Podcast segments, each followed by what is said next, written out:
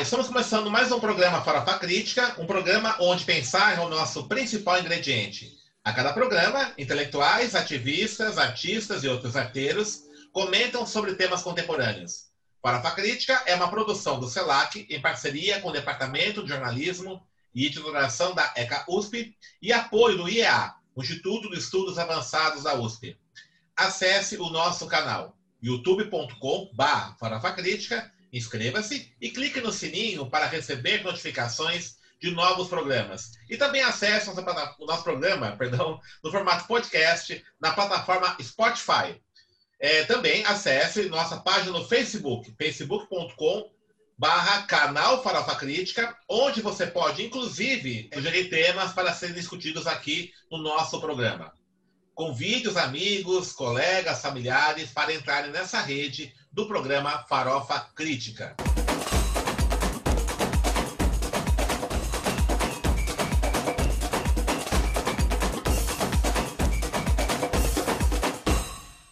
E o Farofa Crítica de hoje recebe Celso Ataíde. Celso Ataíde é CEO da Favela Holding, uma holding que reúne uma série de iniciativas é, empresariais, culturais, nas periferias do Brasil inteiro. Também ele é o dirigente da CUFA, Central Única das Favelas. E o Celso Ataíde já realizou uma série de palestras em universidades importantes, na London School of Economics, em Harvard, mesmo não tendo curso superior. Então, seu conhecimento, o autodidatismo, é que o credencia para falar sobre esse assunto. Celso, muito obrigado por ter aceito o nosso convite. Eu sei que você é uma pessoa muito ocupada, tem muitas coisas aí, né? Não é fácil é, não é fácil você dirigir essa série de iniciativas, né? Eu queria pouco que você falasse é, é, como é que você enxerga é, a, a, importância de ações é, de cunho empresarial é, como forma de combate ao racismo estrutural, né? no sentido de negociar no ambiente corporativo, né? Que tipo de ação você acha que é importante para a gente, de vez, né, acabar com essa tragédia que é o racismo estrutural no Brasil? Em primeiro lugar, quero agradecer a oportunidade de bater um papo contigo e você, pela tua história, pela tua importância, você não convida, você convoca. Então, na verdade, eu tenho que parar tudo porque você é o dente. você não é bagunça. Então, é um prazer estar com você. Em relação ao que eu faço, eu nunca refleti muito sobre a importância disso. Eu resolvi fazer e ponto. Eu fui camelô a minha vida inteira. Eu morei na rua durante seis anos. Eu morei em abrigo público durante dois anos. Nasci numa favela. E quando eu saí da rua, eu saí para, uma favela, aquele espaço físico que as pessoas dizem que é um que é de depressão, de tristeza, de, de carência, na verdade, eu passei a entender que aquele era um espaço de potência. Quando as pessoas iam nas favelas para poder fazer alguma atividade profissional, ganhar um dinheiro, etc., a gente era como a gente, a gente simplesmente era visto como alguém que tinha uma relação com o tráfico, ia fazer uma ponte e o cara fazia o que tinha que fazer, ganhava a grana dele e dava para a gente um sorvete. Aquilo é, me fazia pensar que a gente já era, na verdade, um interlocutor entre a favela e o asfalto, só que a gente nunca recebia por isso. Então, eu começo a perceber que, apesar de eu não ter feito universidade, não ter ido à escola formal, mas eu tinha um conhecimento que eu falava fluentemente favelês. E se eles queriam entrar naquele território, então, obviamente, eles tinham que pagar por isso, e mais do que isso, eu começo a perceber que eu podia ser sócio deles, não apenas um segurança ou alguém que tinha acesso a um, um, às pessoas que poderiam fazer mal para aquelas pessoas. Então, quando eu começo a olhar desse jeito, eu começo a pensar que eu tinha que sair da minha condição de camelô, mas, mas de um camelô bem sucedido, e que eu pudesse empregar mais gente. Quando eu conheço o movimento hip hop, eu começo a, a empresariar alguns grupos, entre os quais Racionais MCs, de quem eu fui empresário durante 10 anos, MVB, o que eu lancei, Mr. Catra, Pichote, tantos outros grupos, seja de rap, seja de samba, eu começo a perceber que aquilo que eu já tinha pensado eu podia ampliar e muito. Então, portanto, eu já era empreendedor desde sempre, desde que eu, que eu era camelô e vendia pirataria no camelô. Eu era, eu era empreendedor quando eu vendia, na verdade, cachorro-quente na praia de Copacabana. E a evolução dos negócios só foi dando mais volume financeiro e, e, e, e de gestão. Mas, na verdade, eu continuo um camelô até hoje. A diferença é que hoje eu tenho 22 empresas. Uma das empresas que eu tenho é de, é de passagem aérea, onde eu tenho 270 agências de viagens e eu posso ter muitos funcionários, mas eu continuo sendo ainda um camelô. Então, na verdade, o que, o que eu acho que, que responde a tua pergunta é que eu não pensei no racismo quando eu, quando eu fui fazer esse tipo de negócio, porque eu nem sabia que eu, que eu era preto. Okay. Eu, achava, eu achava que eu era moreno, que eu que eu era marrom. Eu, é, eu era, eu achava, é, porque eu, esse debate não existia na minha casa, assim como você sabe. Feliz daquelas pessoas que não morrem sem saber o que, que elas são. Assim como você vê hoje muitos jogadores de futebol que são pretos, mas não sabem disso. Eles, quando jogam banana neles, eles olham para trás para saber em quem estão jogando a banana. É, eles não sabem nem que é para eles, porque eles não se identificam e não sabem que são. Então, eu não fiz por conta disso. Quando eu tomo consciência de que eu sou preto, e aí eu descubro, na verdade, que o que eu estava fazendo estava impactando as pessoas com as quais é, eu trabalho, para quem eu tenho o meu discurso de, de, de, é, é, de dirigido, embora eu nunca radicalizei no discurso, eu sempre tentei radicalizar na prática. Tanto é, é que, na, na, tanto é que na própria CUFA, 83% por, em documento só pode ser preto. Ou seja, então é natural que seja uma instituição de preto, no mínimo 83% na organização. Isso significa dizer que nós temos um recorte bem definido. Então, eu acho que quando você vai falar do mundo empresarial, e aí talvez alguém diga, ah, mas vocês, estão, vocês fazem coisas com empresas. Ora, os pretos trabalham nas, nas, empresas. O que nós estamos fazendo é uma outra coisa. Nós estamos aqui tentando alterar a, a, lógica, em transformar. Porque senão a gente fica discutindo aqui que a, a Globo é, é racista. Mas peraí, a gente quer que a Globo feche as portas ou queremos abrir as portas das, das Globo para ter Maju, para ter Manuel Soares, Lázaro Ramos e uma série de outros pretos? A gente, a gente pode criticar as empresas. O que nós não podemos é, é, é esquecer é que as roupas que você veste, a internet que você está usando, o carro que você tem, não, foi não foram feitos pelos pretos na condição de peão mas não, mas, mas a riqueza que gera não vai para casa dos pretos. Então as empresas elas, vão continuar. É, é, é, os produtos estão aí. O perfume que você usa também está aí. O problema é, a gente precisa, na verdade, ter um papel de destaque nessas mesmas empresas e precisamos ser empreendedores de alta escala e de alta renda para que a gente possa dar mais oportunidade para preto. Então, ter o diálogo com as organizações sociais, com as empresas, com os empreendedores, com a Fiesc, com a Firjan e todos, e todos os meios possíveis é, é, é de, de interlocução é fundamental, porque a sociabilidade é a nossa maior característica e nós estamos vivendo no mundo capitalista. É, mesmo mesmo a, a, a, o socialismo, mesmo os partidos de esquerda, mesmo é, é na, no, o, é, o, o, MRR, é, Var Palmares, MR8, é, ALN, eles faziam assalto a banco, sequestravam cônsul para poder financiar a revolução. O que significa dizer que mesmo os revolucionários precisavam de dinheiro para poder comprar munição. Então, o capitalismo vai estar, inclusive, no centro da revolução, por mais socialista que ela seja.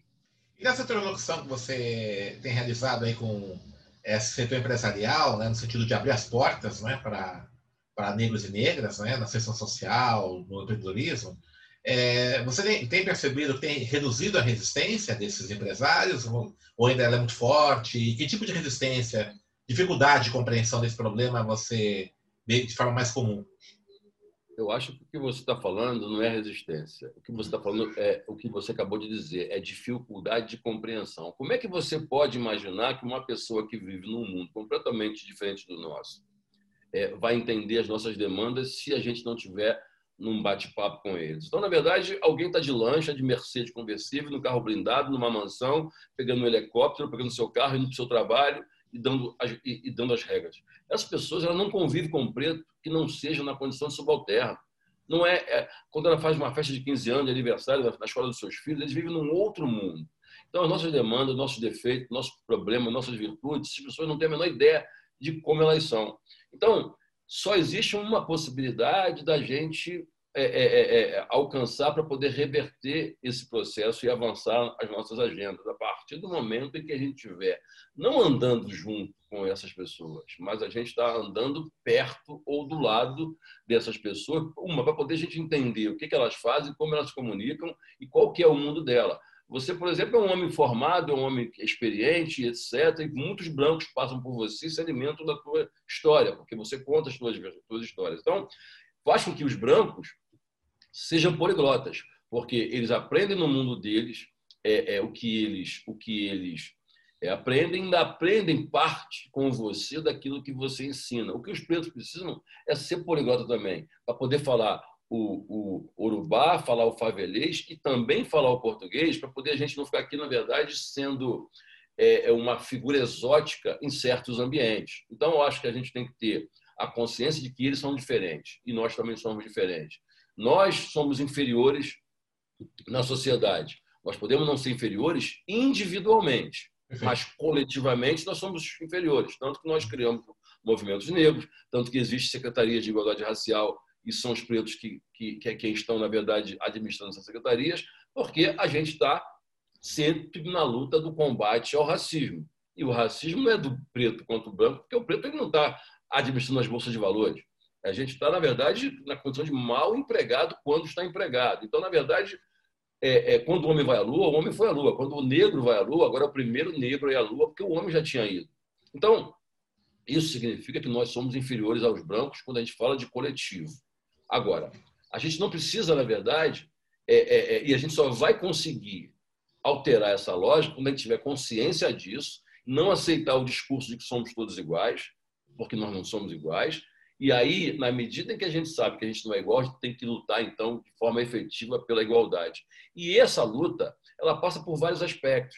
Ela passa pela questão religiosa, ela passa pelos movimentos sociais, ela passa por vários caminhos. Mas o único caminho que os próprios pretos questionam é o caminho econômico. Porque introduziram em nós a ideia de que nós não temos que ser mercenários, de que nós, não temos que ter dinheiro. É como os pastores fazem o dinheiro vocês entregam para mim, porque isso faz mal para vocês. Então você entrega tudo em nome de alguma coisa maior. Então disseram para os pretos, isso, isso eu sou do, movimento hip hop, é a mesma coisa. Quando eu começava a vender show, dizia, ah, mas se você, é mercenário, ele só pensa em dinheiro. Eu dizia, alguém que tem que pensar em dinheiro. Se vocês não querem dinheiro, então vocês estão lutando por quê? O Mano Brown quer fazer show para poder melhorar a sua vida pessoal.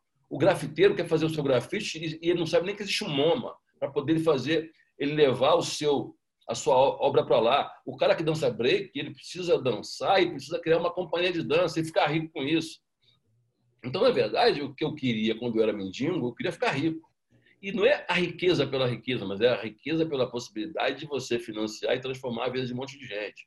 Então, o problema dos pretos é que os pretos eles querem ser lideranças e não aceitam nenhuma outra liderança. Então, assim, é você é você contar a história para, para os pretos de que você abre mão de tudo, mas que você não abre, para que eles abram mão e você vai representá-los naquele ambiente. Então, todo mundo que quer ser liderança tem uma, uma visão deturpada de ser liderança em ser os únicos em que vão acessar os ambientes para poder representar os pretos. Os pretos não precisam de, de heróis, os pretos precisam de acesso. E quem tiver as características mais apropriadas para estarem é, nos ambientes, que aproveitem, mas a gente não precisa ser igual, a gente não precisa ser parecido, a gente tem que ser diferente, porque os brancos são diferentes, brigam entre eles, brigam nos seus partidos, eles brigam ideologicamente. Existe o branco que odeia Bolsonaro, o branco que ama o Bolsonaro, então os pretos não precisam ser, ser iguais. Agora, o que nós não precisamos é de um ou de uma pessoa que vão ser os nossos representantes porque nenhum, nenhuma dessas pessoas foram eleitas para tal. Perfeito. Uh, a gente está observando muito na, na, nas periferias né, muitas iniciativas de empreendedorismo, não só nas periferias, né, de, pessoas, de, de jovens negros, jovens negras, né, de empreendedorismo. Né? E um dos problemas é, que ocorre é uma série de, é, de, de, uma falta de apoio, por exemplo, é, logística, é, de grande escala e tudo isso. Inclusive, quando eu, tava, eu, eu ajudei a participar da construção da campanha, do programa né, de campanha é, do, do Boulos e aqui em São Paulo, né, para a prefeitura, e uma das coisas que eu levei lá foi justamente a importância da, do poder público municipal. É, não, é que, não é que vai dar dinheiro apenas, né, mas no sentido de construir é, sistemas de grande escala a essas iniciativas. Né? Por exemplo, é, priorizar as compras públicas de empreendimentos, né, de afroempreendimentos, né, porque isso vai criar uma, uma grande escala e, evidentemente, né, esses empreendimentos vão gerar outra cadeia, uma cadeia produtiva que pode beneficiar né, outros empreendedores aí que vão também entrar nessa cadeia. Né? Como é que você chega a isso, né, essa situação hoje né, dos afroempreendedores? Né? Você, é, você considera que um dos problemas principais, é, além da falta de recursos, do capital, evidentemente, né, isso também é, é complicado, mas ainda é uma percepção, uma dificuldade de conseguir grande escala? Como é que você chega a isso? E essa articulação, por exemplo, com a parte de empresários são brancos, né? É, existe entre os empresários brancos, por exemplo, a possibilidade ou uma, uma, uma, uma sensibilidade de conectar-se com essa produção dos empreendedores negros ou não? Existe. É, existe uma, existe, uma, existe uma, uma, vontade permanente desses empresários é, e eles desejam isso.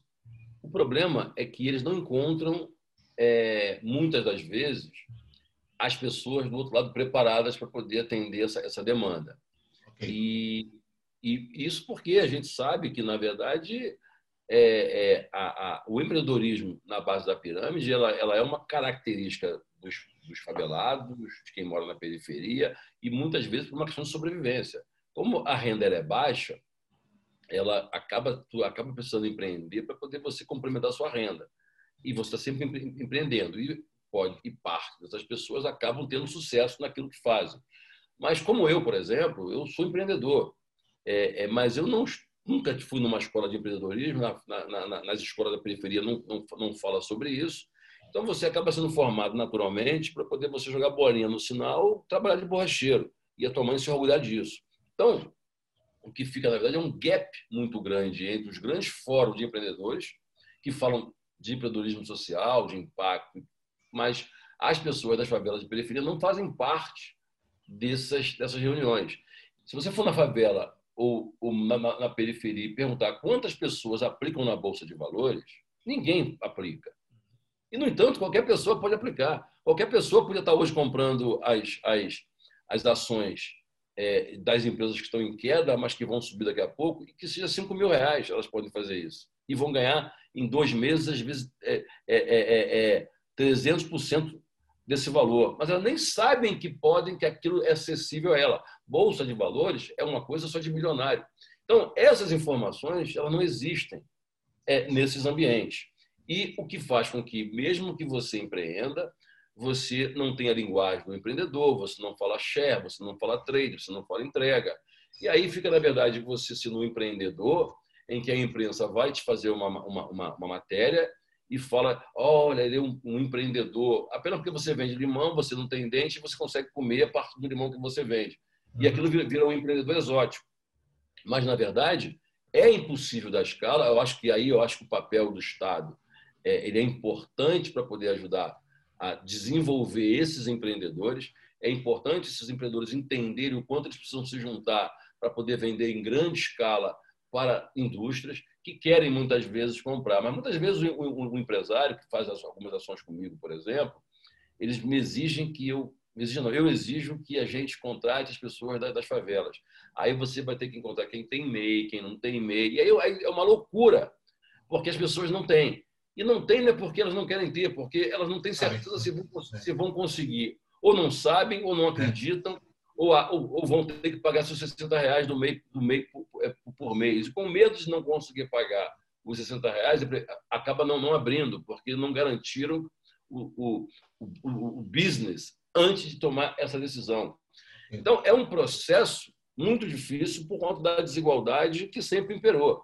Mas quando você olha hoje a quantidade de empreendedores de MEI no Brasil, que emprega pelo menos uma pessoa, é muito grande de empreendedores pretos, que ainda faz parte de, uma, de um número muito baixo, quando você considera é, os, os, grandes players, dos grandes, o mainstream do, do, dos, dos empresários, mas a gente já tem alguns avanços. Eu, por exemplo, eu fui capa da revista Isto é Dinheiro, em 2018 como um empreendedor é, é, é, de impacto do ano. Ou seja, sequer os pretos vão naquele evento, muito menos ser eleito isso. Só que isso não pode virar uma, uma exceção. Eu não posso me orgulhar por ser uma exceção.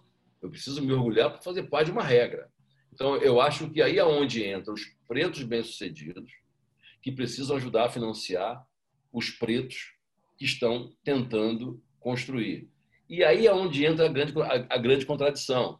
E quando você mesmo, Denis, como preto pensador e ativista, diz que é preciso que o governo de esquerda crie ações e projetos de empreendedorismo para o desenvolvimento econômico, aí os outros pretos de esquerda criticam o capital e diz que você quer transformar os pretos em capitalistas.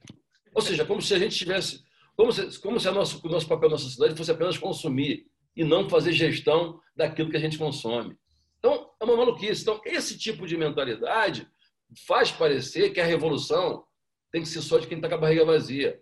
Não, a gente, a gente precisa reconhecer os pretos que jogam golfe, os pretos que, são, que andam de avião, e eles não têm que se envergonhar disso, eles têm que, eles, eles têm que na verdade, se orgulharem de, terem, de serem bem-sucedidos. E os pretos que não têm ainda esse espaço precisam reconhecer essas pessoas, porque são elas que podem financiar. E quanto mais você xinga esses pretos de playboy, de vendido, mais eles se, se, distanciam. E aí, eu me lembro muito bem que quando eu era mais jovem, os brancos, os pretos que estudavam como você estudou, que falavam a linguagem do, do, do, é, é, da academia, eu ficava com raiva. Falava, olha lá, playboy, fala igual os brancos. Quer dizer, eu ficava com raiva do preto que era bem sucedido na academia, é, apenas porque ele alcançou aquilo que não tinha conseguido alcançar e que ele falava de um jeito que as pessoas entendiam e que eles conseguiam compreender para além do meu favelês. Então, na verdade, é um ciúme que eu tinha, na verdade, daqueles pretos que conseguiam falar dois idiomas. Era um absurdo para mim aquilo. Eu cresci e passei a entender que nada, que eu tinha que menos na fonte e da informação que um, que um, que um, que um Denis tem, que um Silvio Almeida tem, porque esses, na verdade, fazem, vão fazer parte do nosso quebra-cabeça, porque numa guerra não pode só ter soldado nem pode ter general. Tem que ter todas as pessoas nos seus lugares. Alguém tem que ajudar a pensar a guerra. E tem gente que só quer ficar no front da guerra. Ok. E se nós não tivermos os nossos advogados, se nós não tivermos nossos empresários empregando os pretos, se nós não tivermos nossos empresários botando dinheiro na nossa luta, então a gente só vai ficar aqui, na verdade, fazendo exatamente o que os brancos querem que a gente faça, que a gente se divida para não perceber, inclusive, que nós pretos somos 40%. Os pretos não sabem, mas os pretos eles são 40% da economia. O que os pretos consomem é, é 1,7 trilhão por ano, o que, o que, o que representa 40% da economia, seja a nível de consumo, e, hum. portanto, ele tem que ser respeitado por aquilo que ele consome, como a nível de produção, que ele produz aquilo que ele consome. E, portanto, a gente tem um poder absurdo. Mas quem sabe que os pretos produzem isso são os brancos, que têm acesso à pesquisa. E a gente não consegue sequer entender o quanto a gente representa nesse, nesse sentido. Então, acho que a luta ela precisa ser por várias frentes. E a, a, a luta econômica ela é extremamente poderosa também e que a gente foi educado a renunciá-la. Perfeito, né? é importantíssimo mesmo. Né? Eu, é, teve, acho que foi no ano, foi 2017, parece, é, a gente recebeu a amiga da, da RAI, ela é uma CEO de uma agência de propaganda dos Estados Unidos, é, especializada em fazer peças publicitárias para consumidores negros dos Estados Unidos, afro-americanos, né? E ela tem clientes assim, né? Pepsi, Procter Gamble, grandes clientes, né? E ela falou exatamente isso, está comentando, né? Que há, um, há uma, um potencial econômico afro-brasileiro que é totalmente subaproveitado. Né? Então ela fez comparações, assim, Estados Unidos, né? Lógico, é muito maior, porque lá o poder de compra é muito maior. Mas ela fala assim, ó, aí vocês têm um mercado aí, né? Um, um poder, um poder econômico aí que é impressionante, né? É bem, totalmente subaproveitado, né? E aí passa justamente por essa questão do debate econômico, né, Celso? A gente discute muito pouco economia, né? Entre nós, né? O que você acha disso? A gente, eu vou é. te dar, um, eu vou te dar um, eu vou te dar um, um exemplo. Eu tenho uma empresa que chama-se é, Infavela, que é, uma, que é uma empresa de marketing. Eu tenho a conta do Facebook, eu tenho a conta da, da, do Uber, eu tenho a conta das maiores empresas que você possa imaginar. E neste momento eu me associo com uma, com uma, com uma empresa de comunicação que é a maior do país, que é a Agência África. O que significa dizer que é mais acesso às grandes marcas. Eu tenho uma eu, eu construí uma empresa de distribuição logística que tem que distribui Natura, Procter Gamble, Ou seja, então, na verdade, essas empresas elas não têm, elas não têm resistência em relação a nós. Porque elas não olham para nós como pretos. Elas olham para nós como números. É, se elas entenderem que nós não vamos consumir o produto delas, ou só vamos consumir o produto delas se a gente andar, se as empresas andarem de cabeça para baixo, é assim que elas vão andar. Elas não fazem aquilo que está no seu DNA. O DNA delas, é, é ela, ela, muda o DNA delas de acordo com a forma como a sociedade se, mov... se, se, se, movimenta. É. Então, é, é, e aí é onde eu falo que os pretos precisam se movimentar. Eles precisam se colocar. É, e aí, acho que a partir dessa consciência que a gente precisa ter. E aí eu acho que, por exemplo, e, no fundo, no fundo todos, todos, todos os pretos trabalham nessas empresas. Quer dizer, se você for na Ford, se você for na, na, na Casa de Bahia, os pretos trabalham lá. É, é, então, eu acho que mais do que ser CEO de empresas, nós precisamos ser os acionistas dela. É, é, é, porque o CEO ele vai passar por ela. Ele vai ter uma foto bacana que ele foi CEO de uma empresa, mas a gente precisa ser acionista, a gente precisa ter ações dessas grandes empresas e, e definir forma. E precisamos, mais do que isso, ter comitês nessas empresas. Não existe a menor possibilidade de você é, é, pedir para que as quando você, quando você pergunta o que você acha do que as empresas acham disso, ou seja, quando você fala o que as empresas acham, o que os brancos acham. Mas se nós tivéssemos comitês nessas empresas de pretos, certamente essa nossa conversa aqui seria uma conversa que faria parte do cotidiano dessas empresas. Mesmo que fosse um comitê que tivesse estranhamento, ia ter muitos avanços. Porque a nossa luta é criar empresas para que os pretos estejam também operando. Então, nós temos que operar de fora com as nossas empresas, temos que operar de dentro no conselho dessas empresas e de forma externa em comitês dessas empresas, porque você tem preto no conselho, é, é, é, é, você tem você tem comitês que não respondem às empresas, porque quando o preto ele é ele é funcionário da empresa, ele está ele tá constrangido em se posicionar. Então, como quando o comitê externo você não é funcionário dele e você diz o que você acha, e você tem, na verdade, o movimento dando suporte a tudo isso. Você pode ter as mais diversas empresas, você pode ter os mais diversos pretos, seja de direita, seja preto de esquerda. Só que o debate, o, o debate econômico significa dizer o seguinte: é, a gente faz parte da economia em 40% da sua riqueza, mas a gente faz parte da, 78% da miséria. Os pretos são os que mais estão encarcerados, são os mais que estão é, nos abrigos públicos, são os que mais estão na rua na condição de, de delinquência e de mendicância. É, eu não preciso fazer faculdade para poder saber disso. Eu vou lá e vejo. É, é, é você está tá na rua e você está tá vendo. O noticiário está vendo. Então, a gente, obviamente, que a gente vai estar muito mais exposto à violência, porque a gente está muito mais exposto à delinquência pela falta de que nós não temos né, dinheiro para poder pagar as nossas universidades. E os bancos, eles vão dizer que gente não tem nada com isso. E, de fato, eles não têm nada com isso dentro de um olhar. Agora, mas o Estado tem a ver com isso, porque foi o Estado em que foi o Estado que se beneficiou da escravidão.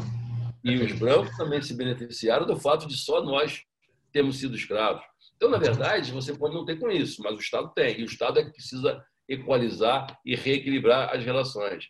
Então, o fato é que o debate cultural ele é importante e eu não vou fazer parte de todos os debates porque eu não tenho conhecimento para tudo. Eu faço parte dos debates que eu consigo, mas eu faço parte não só de um debate, mas de um lugar onde eu sempre me vi, é, achei que eu podia ter uma, uma certa é, é, contribuição a dar para poder resolver a minha vida pessoal, que eu queria ser rico, porque eu não consigo fazer revolução também na casa dos outros, na minha casa não tem revolução nenhuma. Uhum. É, é, então, eu não, eu vou ser escravo aqui. Eu dizia, quando, quando, quando eu criei a CUFA há 25 anos atrás, eu dizia que a gente ia ser uma, uma, uma, organização social com fins lucrativos. E a CUFA sempre teve lucro.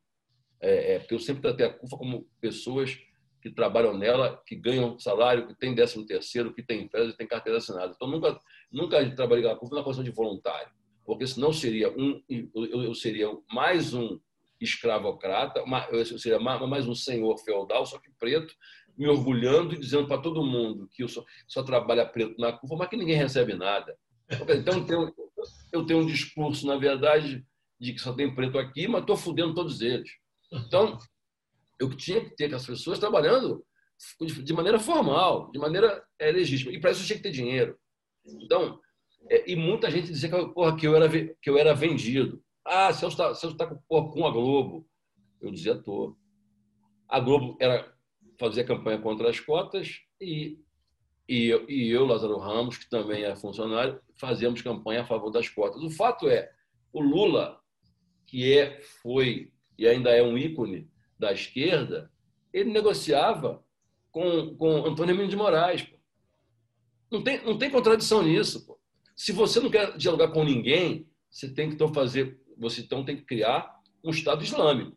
Você tem que, tem que... É, porque, olha, eu não, quero, eu não quero falar com ninguém, eu quero matar todo mundo, eu Esse quero tudo. tacar fogo em tudo, eu quero só matar.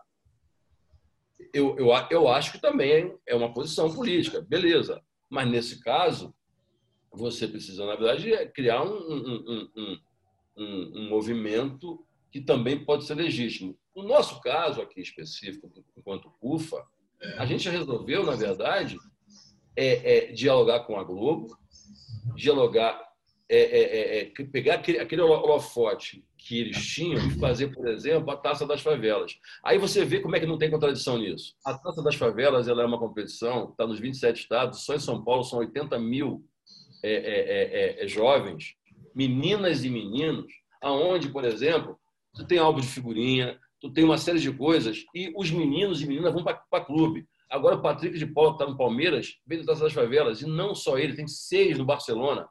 A Taça das Favelas, por exemplo, ela mobilizou o país inteiro. Aí, quando você olha a CUFA hoje, a CUFA já ganhou até agora 72 prêmios nacionais e internacionais pela ação da pandemia. Atendemos a 9 milhões de mulheres pretas. Olha, olha, olha, é olha, olha o que é. 9 milhões de pessoas em favelas que a gente atendeu, portanto, pretos. Então, eu não preciso dizer que nós somos um movimento negro. Então, ah, só que ao invés de ficar contando história, nós intervimos efetivamente na vida daquelas pessoas. E quem ajudou a fazer isso? Empresas também. Empresas, inclusive, das quais a gente discorda. Mas que a gente só vai poder fazer o que eles fazem é, é, desculpa, só vai, vai, poder fazer o que nós queremos fazer a partir do momento em que a ficha deles caia. E nós precisamos estar, na verdade, também nesse lugar. Mais ou menos como os evangélicos fazem. O cara chega na igreja doidão, os caras não batem, não batem no cara e botam para fora. Eles botam o cara para dentro, na semana seguinte está o cara de terra e gravata como segurança da igreja. Então nós precisamos começar a converter as empresas, converter as pessoas, porque do contrário não tem revolução social. É, e a revolução social passa pelo nosso entendimento do quanto a gente precisa impactar os outros e o quanto precisamos convencer aos outros. Porque eu não era preto, eu era marrom noturno. Uhum. E até que me convenceram de que eu sou preto, sim, e hoje eu estou aqui à disposição da luta. Então você imagina se tivesse se tivessem desistido de mim. É, realmente é, uma, é uma um debate bem complexo. Tá bom, Celso. É, eu agradeço muito a sua presença, né? Acho que foi uma conversa fantástica, importante, né? Acho que você traz coisas aí instigantes para nós, né? Espero aí que a gente consiga é, efetivamente cristalizar esse debate aí sobre a importância do debate econômico, né? Então vamos. É, foi muito bom a conversa aqui. Então, obrigado mesmo. Eu que agradeço e só é. fica bem dito que o debate econômico tem que estar em todos os países capitalistas, inclusive os países não capitalistas, porque o debate econômico ele, ele, ele é o cerne de, todo, é. de, todas as questões. Valeu, então. Grande abraço. Forte abraço, é abraço a todos aí. Até mais. Estamos encerrando mais um Farofa Crítica, que hoje entrevistou o Celso Ataíde, liderança da CUFA, Central Única das Favelas, e também CEO do Favela Holding. Acesse o nosso canal youtube.com.br Inscreva-se, clique no sininho para receber notificações de novos programas. Também acesse nossa página no Facebook, facebook.com.br canal Farofa Crítica. E também veja nossos programas no formato podcast na plataforma Spotify. E para encerrar, uma frase do grande Emicida. Se o rap se entregar, favela vai ter o quê? Se o general fraquejar, soldado vai ser o quê?